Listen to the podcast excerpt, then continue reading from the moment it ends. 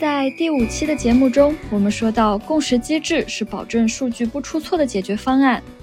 还记得去链村的村民是怎么解决账目一致的问题的吗？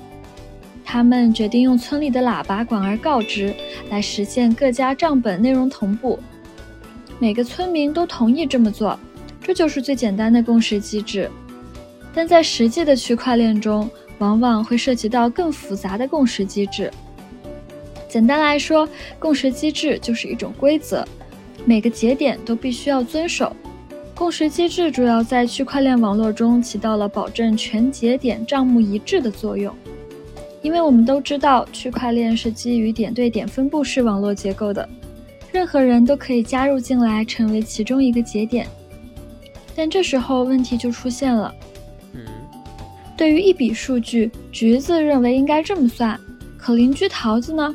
他认为不不不，应该这样算。嗯，我们都是平等的节点，那到底应该听谁的呢？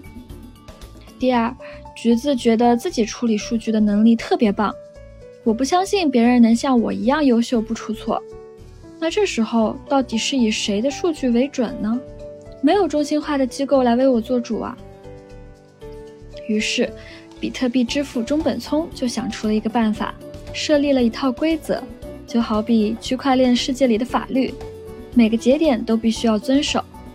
规则包括如何记账和如何达成共识，既解决了信任问题，又保障了区块链世界的正常运行。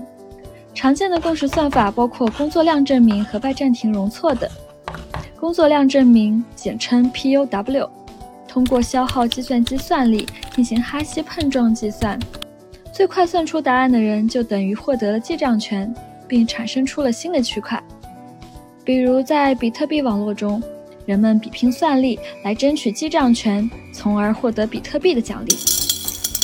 另一种共识算法拜占庭容错，我们将在下一期同拜占庭将军问题一起来介绍。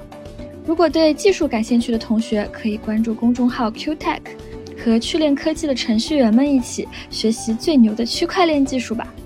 咱们下期见。